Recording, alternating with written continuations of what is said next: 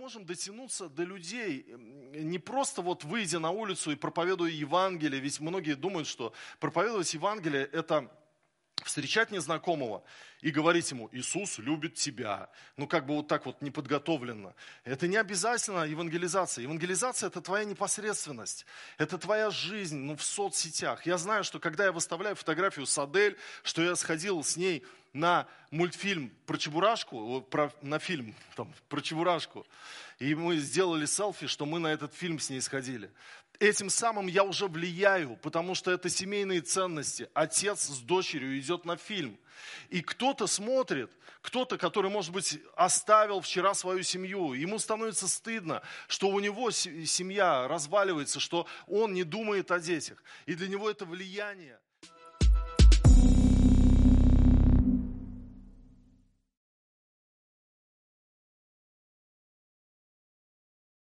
Итак, дорогие, я сегодня хочу проповедовать на тему «Мое место под солнцем». У Ильдара Александровича Рязанова в жизни были истории о том, как его лучшие фильмы реально спасали людям жизнь. И одно из писем, которое он получил, оно было написано женщиной, которая благодарила Ильдара Рязанова за фильм «Ирония судьбы» или «С легким паром», потому что в ее жизни был а, а, кризис, и она хотела покончить с собой, приготовила таблетки, а, стакан воды и предсмертную записку написала. И вдруг глаз зацепился за фильм, который вот шел как раз «Ирония судьбы», и она, и она несколько секунд задержалась, э, стала смотреть и решила досмотреть до конца, отложила свое самоубийство на потом. И когда она досмотрела до конца, она приняла решение не, не налагать на себя руки и остаться жить и она написала такое благодарственное ему письмо. Но одно из писем, которое было особенно дорогое для него, оно пришло к нему из Алматы. Женщина по имени Татьяна Григорьевна, она написала ему благодарственное письмо за фильм «Ирония судьбы» или «С легким паром», потому что из этого фильма она взяла э, ну, мудрость, которая помогла спасти жизнь ее ребенку. Ее ребенку было 5 лет, он был очень тяжело болен, у него была сердечная болезнь. И операции, такие операции на сердце делал, делал хирург в институте в Новосибирске, а она жила в Алмате. И она никак не знала, как ей попасть в Новосибирск, где ей остановиться, как выйти на эту клинику, как записаться. В общем, ей нужны были там люди знакомые. И она взяла и по сюжету, по сценарию этого фильма, зная, что в нашей огромной тогда стране, Советском Союзе, были одинаковые везде улицы, и сейчас, в принципе, в разных городах у нас еще остаются одинаковые названия улиц. Она написала по адресу на три улицы. На одну она написала на улицу Ленина, другую на улицу Мира, и третье письмо она написала на улицу Правды. И вы знаете, это дело возымело успех, потому что с улицы Ленина ей ответили фронтовики Евтюхины. И у нее появились знакомые люди в Новосибирске. Она прилетела туда с сыном, остановилась у них. Она они сделали операцию сыну. И вот у Татьяны Григорьевны уже брали интервью 20 лет спустя, и она благодарила Ильдара Рязанова за этот фильм, э, что вот таким образом три операции за все это время было сделано сыну, и он жив, жив благодаря как бы этому фильму, на что Альдар Рязанов сказал, я здесь ни при чем, это вы проявили находчивость и мудрость, что сделали вот такое дело.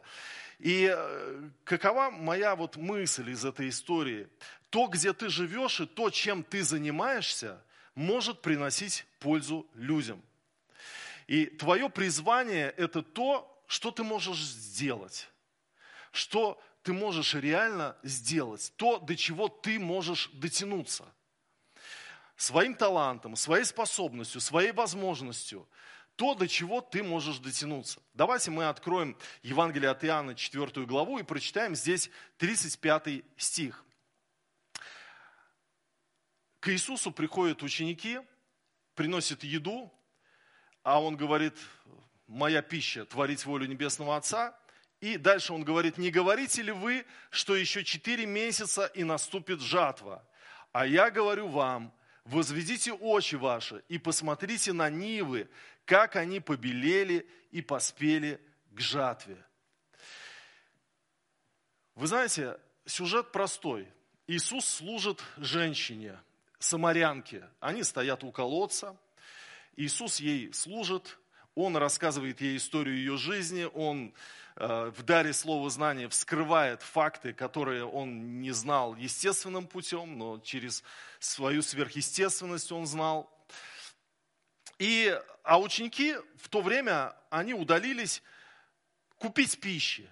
И вот они с пакетами из магазина приходят, и что они видят? Иисус стоит с женщиной. Для нас сегодня это не является соблазном, если мужчина стоит с женщиной и разговаривает. И мы видим, что мужчина стоит с женщиной, ничего страшного. Мы в 21 веке живем, мы как бы... Но для Древнего Востока это не было приличным, чтобы мужчина наедине оставался с женщиной, даже под открытым небом, так сказать. И ученики удивились, что Иисус разговаривает с женщиной, но однако же они ничего не сказали. И тогда Иисус а, и они говорят, учитель, давайте есть. Мы принесли, вот у нас тут все, вот курица гриль, у нас э, овощи, у нас все мы принесли поесть. А Иисус им говорит, моя пища есть творить волю пославшего меня. И они такие, так, Иисус переводит нас на духовный уровень мышления. Вы знаете, я верю, что Иисус хочет переводить нас на духовный уровень мышления. Когда мы озабочены делами этого мира, вот, долгами, там, учебой детей своих, а, о том, что нужно еще сделать, какую цель достигнуть, мы, мы как бы вот о еде думаем, о своем профанном бытии, о том, что нас окружает, о нашей жизни, о машине, о квартире, о деньгах. И вот Иисус хочет перевести нас на духовный уровень мышления. И он говорит ученикам, моя пища есть творить волю пославшего меня.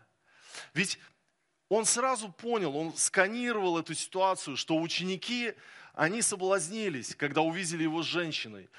А он хотел им объяснить, что это, это и есть наше питание, когда мы служим. Это и есть наше ну, как бы первостепенная потребность, которую мы должны удовлетворять, служение другим людям. И он говорит, не говорите ли вы, что еще четыре месяца и наступит жатва? Они все жили вот в реалиях сельского хозяйства в Израиле, и до сих пор там они этим живут.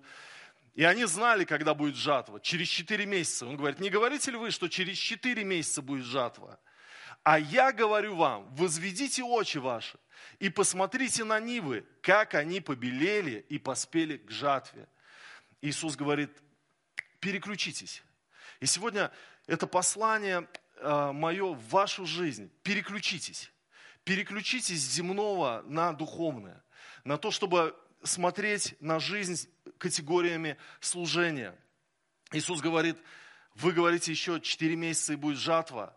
Послушайте, вот то, что я стою с этой женщиной и разговариваю, вот эта жатва, она жатва. Она жатва. Вот эти самаряне, которые идут по ее слову и свидетельству сюда, это жатва. Те люди, с которыми мы встречаемся, это жатва. Люди, с которыми мы встречаемся, это жатва. И мы должны им служить. И мое место под солнцем, мое призвание, моя миссия – это то, до чего я могу дотянуться. Иисус говорит, возведите очи ваши. Что такое возведите очи ваши? Это область твоего обозрения. Это то, что ты видишь в своей жизни. Это, это те люди, которых ты встречаешь в своей жизни. В подъезде, в лифте, на работе, идя в церковь. Люди, которые встречаются тебе на пути. Помните, э, у Иисуса спросили, а кто мой ближний, когда он сказал, возлюби ближнего своего, как самого себя. И он рассказал притчу о том избитом э, человеке, который выходил из Иерусалима и шел в Иерихон, и что прошли священник, левит, и прошли мимо, а самарянин, он не прошел мимо. И вот мы должны понять, вот то, что тот, кто встречается на нашем жизненном пути, это и есть наш ближний, которому мы должны оказать любовь, милость, это и есть сфера нашего служения. Возведите очи ваши. Вот для апостолов это были люди, которые встречались им каждый день. Для тебя это люди, с которыми ты встречаешься в жизни. И нам сегодня не нужно быть апостолами, чтобы идти за Христом. И для этого оставить свои семьи, свои работы, как э, в их случае это было, и путешествовать по всему миру. Потому что для них это было именно так. Они должны были физически это э, оставить все. Э, я помню, в 90-х годах было пробуждение в России, и духовно активировались все люди. В общем-то, и, и секты образовались многие, и Белое Братство, если вы помните, и, и, и Аум Синрикё тогда было. И, конечно, было пробуждение, связанное именно с евангельским сообществом, то, что Евангелие проповедовалось, и люди, э, и люди каялись. И было такое казанское движение, в котором состояли пастор Михаил Григорян с своей женой Диной и разные другие известные мне люди. А, и они тогда побросали институты, университеты, они вообще оставили свои семьи и стали странствовать по стране, считая, что они вот в духе апостолов должны двигаться. Они, в общем-то, проповедовали на улицах и жили за счет благословений, которые давали им люди. Они верили, что так же, как Иисус вот посылал своих учеников, и вот, что прокормит вас жизнь, да, так и, и они считали, что они прокормятся. Но нам не нужно оставлять свои университеты, свои места рабочие для того, чтобы служить Богу. А, мы должны служить Богу в нашем мире, в нашей жизни. Мартин Лютер, он говорил о призвании так. Он говорил, призвание – это то, где ты находишься, это место твоей деятельности, это твоя работа. И до сих пор в немецком языке слово «беруф» означает и профессию, и призвание одновременно. А он говорит, ты, может быть, э, подмастерье, или ты художник, или ты э, работаешь на предприятии каком-то. Это место, где ты можешь служить Богу. Это место твоего призвания. Почему нет? Ведь в Колоссянам 3.17 апостол Павел написал, «И все, что вы делаете, словом или делом, все делаете во имя Господа Иисуса Христа, благодаря через Него Бога и Отца». Все, что вы делаете, делайте как для Господа. Я э, был недавно у Ани, моего парикмахера, у которой я стригусь уже много лет. И мы как-то разговорились, и она говорит, пастор, я помню, как ты еще, когда жил в Сызране, а я проходил там реабилитацию, я помню две вещи, которые ты мне сказал. Они особенно запомнились э, для меня на всю жизнь. Однажды мы ехали в машине, и ты сказал мне – Аня, пожалуйста, дойди до конца, мы тебя ждем. Ну, до конца реабилитации, мы тебя ждем. И она говорит, для меня это было, вот, вот я на всю жизнь это запомнил, что меня ждут, и, и это было очень ценно для меня. А второе, я помню, ты проповедовал на тему воли Божья, учил в библейской школе, и мы тогда тоже присутствовали. А для меня был вопрос, а какова воля Божья на мою жизнь? И мы ехали в машине, и я помню, спросила тебя, пастор, скажи, а вот какова воля Божья на мою жизнь? Какое мое место под солнцем? И ты повернулся и сказал, Аня, ты прекрасный парикмахер, чудесный. И у тебя много возможностей с этим будет связано для служения людям. И она говорит, я тогда смутилась, потому что тогда вот популярно было, вот ты апостол, ты пророк, ты евангелист, ты генералиссимус, ты, ты, ты, э, ты такой, ты, ты, ты мощный, ты сильный, ты помазанный, ты особенный, ты уникальный, а я парикмахер. И, и, и она говорит, я смутилась, но столько лет прошло, и я все еще парикмахер, и я так благодарна Богу, что я работаю на этой работе. Я говорю, конечно, ведь ты, будучи парикмахером, ты не просто парикмахер, ты служитель. По сути, ты служишь людям. Человек приходит со своими проблемами, своим миром проблем, садится к себе в кресло. И ты просто даже выслушиваешь его, ты ему служишь.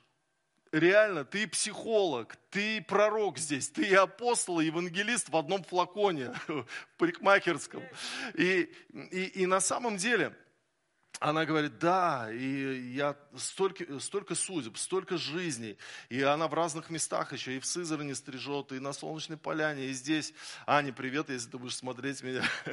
Вот. И, и, и вы знаете, мы не должны чуждаться и говорить, ну, это моя работа, это, это не мое призвание. Почему?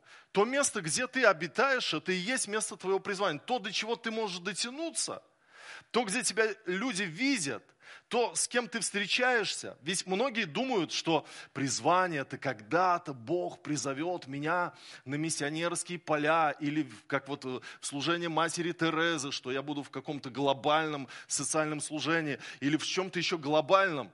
Но жизнь уже началась, друзья, и призвание твое уже началось. Твои возможности – это твое служение. Твое окружение – это твое служение. Все, до чего ты можешь дотянуться, это твое служение. Вы скажете, ну подожди, пастор, а как вот с пожилыми людьми? У них же мало соприкосновений. Даже те соприкосновения, может быть, малые, которые у вас есть, это ваше служение.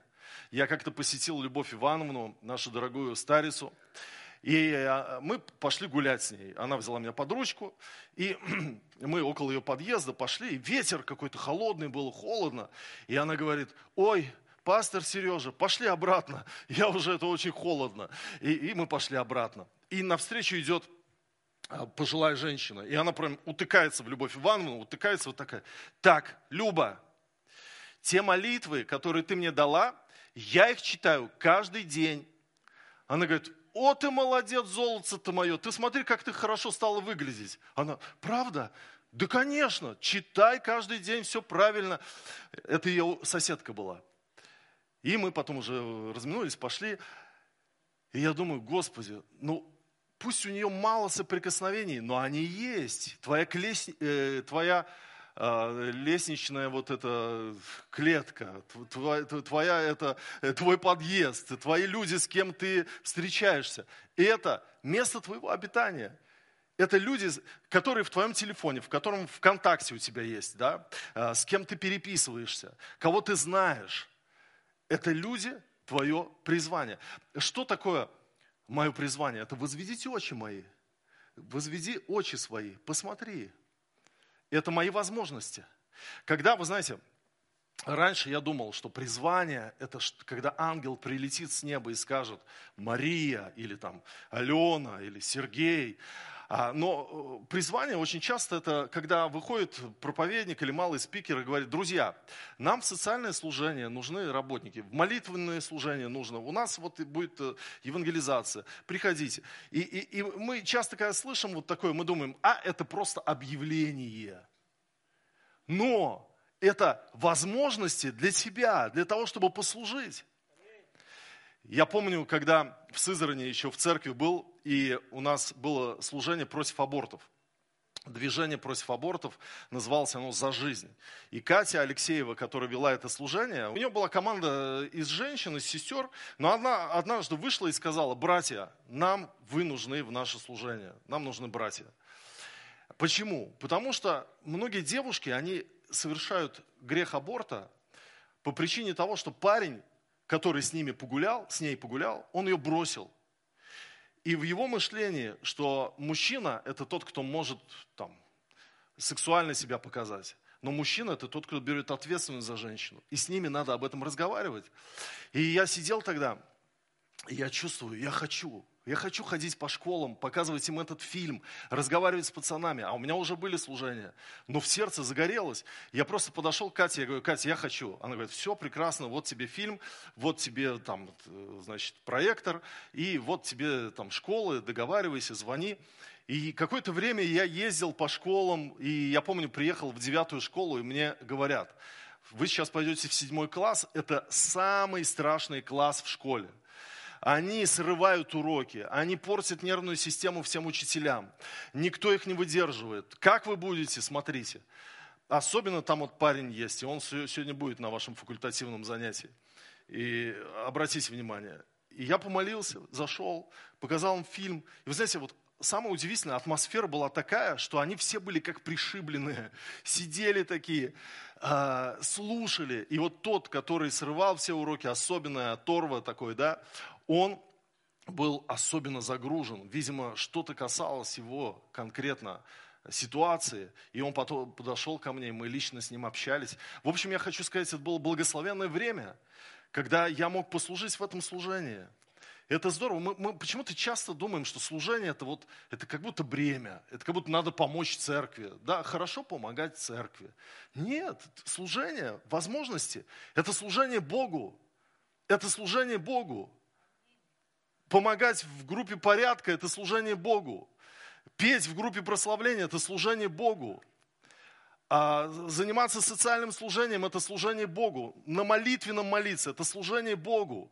Проповедовать, ходить Евангелие – это служение Богу. Лидер домашней группы – это не самый несчастный человек в мире, который должен там готовить тему и принимать гостей и страдать от консультаций. Это служитель Божий, который приносит плод в Царство Небесное. Аминь. Аминь. Вы знаете, я помню, в 2017 году а, посмотрел ролик Дениса Подорожного, и он говорит, братья, сестры, сейчас время создавать телеграм-каналы. Давайте, нам нужны христианские телеграм-каналы, ведь это вы будете затрагивать сердца и верующих, и неверующих людей. И я тогда думаю, слушай, мне нужно. Я посмотрел, как он это делает, как это вот технически э, нужно делать. И я сделал телеграм-канал, потому что у меня были уже какие-то заметки, посты в Фейсбуке. И я стал туда писать, и мало-помалу стали люди добавляться. И, и, и прошло время какое-то, еще больше прибавилось людей. И я помню, мне пишет парень, я его не знаю, он мне пишет и говорит, пастор Сергей, я из Санкт-Петербурга я разочаровался в вере, в церкви, я перестал верить в Бога.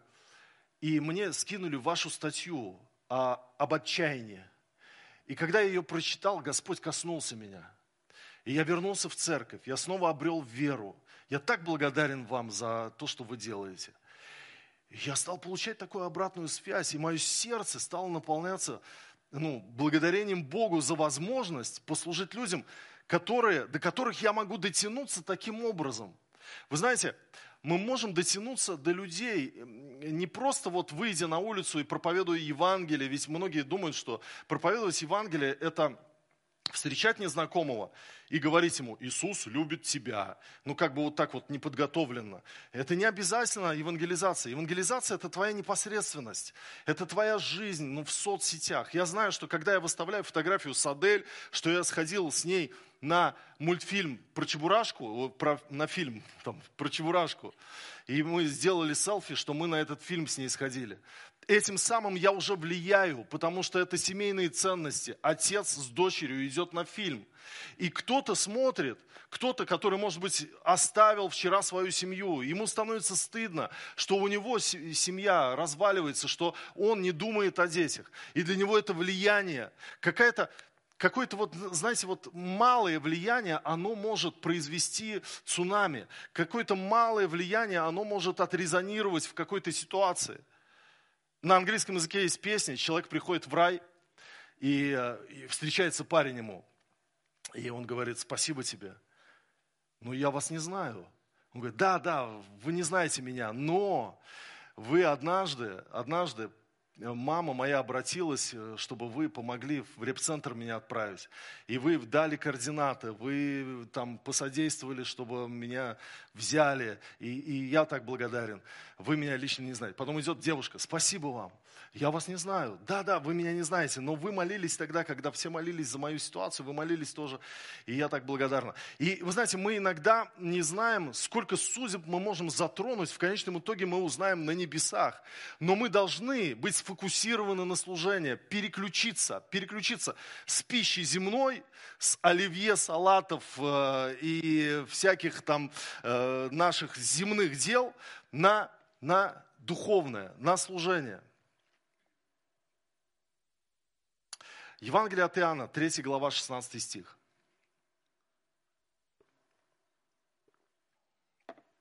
Я недавно видел такой мем, такая фотография или, или видео. Пастор проповедует, а ему уже там написано, заканчивай, ты уже 21 минуту как переборщил свое время, перевалил. Я надеюсь, что я это не задержал сейчас по времени, а то смотрю, Рита вышла, наверное, намек такой, пастор, давай приземляйся уже. Я скоро приземлюсь. Итак, Евангелие от Иоанна 3,16. «Ибо так возлюбил Бог мир, что отдал Сына Своего Единородного, дабы всякий, верующий в Него, не погиб, но имел жизнь вечную». Такая космическая музыка. Потому что мир здесь на греческом космос. Вот Рита в духе, молодец, подхватила. И, и, и, и на самом деле, и, когда мы читаем это местописание, вот скажите мне, сколько миллиардов живет на Земле? Восемь уже, представляете? Уже восемь миллиардов.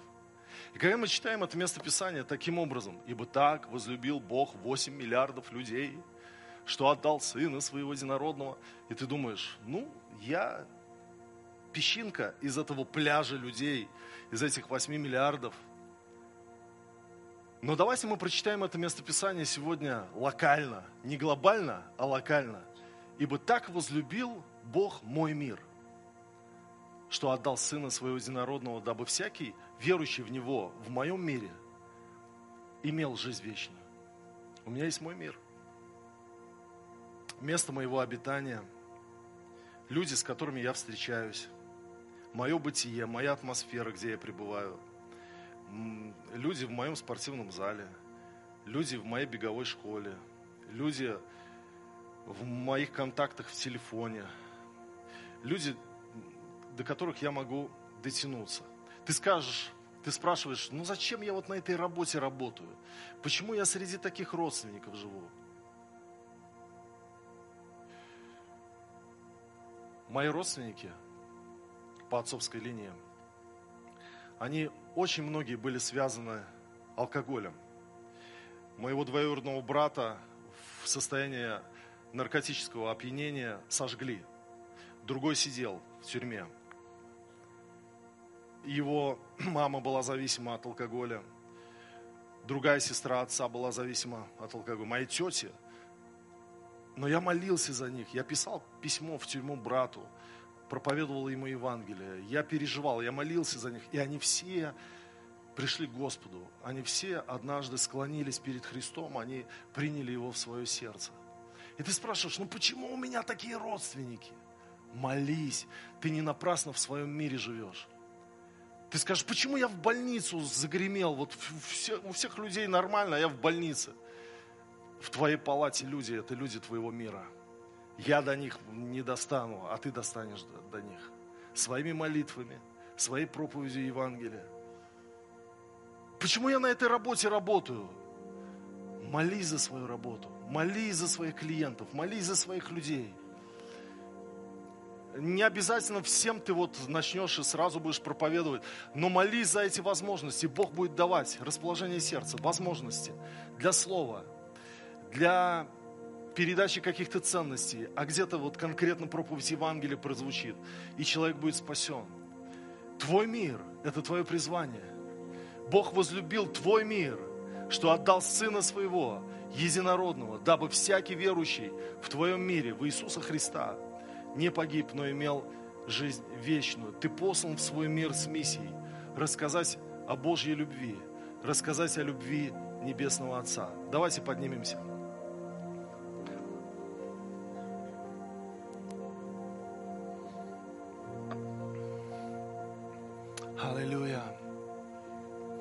Господь, мы стоим перед Тобой. Начинается 2023 год, он уже начался. И мы верим, что Ты хочешь переключить наше внимание на служение. С пищи земной на пищу небесную, которая есть, имеет значение творить волю пославшего меня, Небесного Отца. Мы просим Тебя, Дай нам увидеть Ниву. Дай нам увидеть, что она побелела. Дай нам увидеть людей вокруг нас. И начать молиться за них. Проповедовать Евангелие. Во имя Иисуса Христа. Мы просим Тебя. На, благослови нас на нашей работе, чтобы мы не просто отрабатывали свое рабочее время и уходили домой уставшими, но чтобы мы могли сеять Твою любовь, показывать любовь Отца Небесного. Как ты, когда встретился с этой женщиной, и у вас был разговор о воде, ты попросил у нее попить, она задала вопрос, ты начал ей говорить о духовной воде, о, о жажде, которая может быть восполнена только тобою. И вдруг она уверовала в тебя. Господь, помоги нам, начиная с простых вещей, приводить людей к Тебе. Во имя Иисуса Христа. Дай нам в этом году быть светом этому миру, быть солью этой земли. Дай нам увидеть, что мое место под солнцем, оно имеет большое значение. Большое значение. Я послан в свой мир. Творить Твою волю, Господь. И нивы побелели в моем мире. Я благодарю Тебя, Господь, за те возможности, которые Ты посылаешь. Дай мне служить Тебе в этом году, Господь, во имя Иисуса Христа. Благодарю Тебя и славлю. Отец, Сын и Дух Святой. Аминь. Давайте подарим Господу великую славу. Аллилуйя.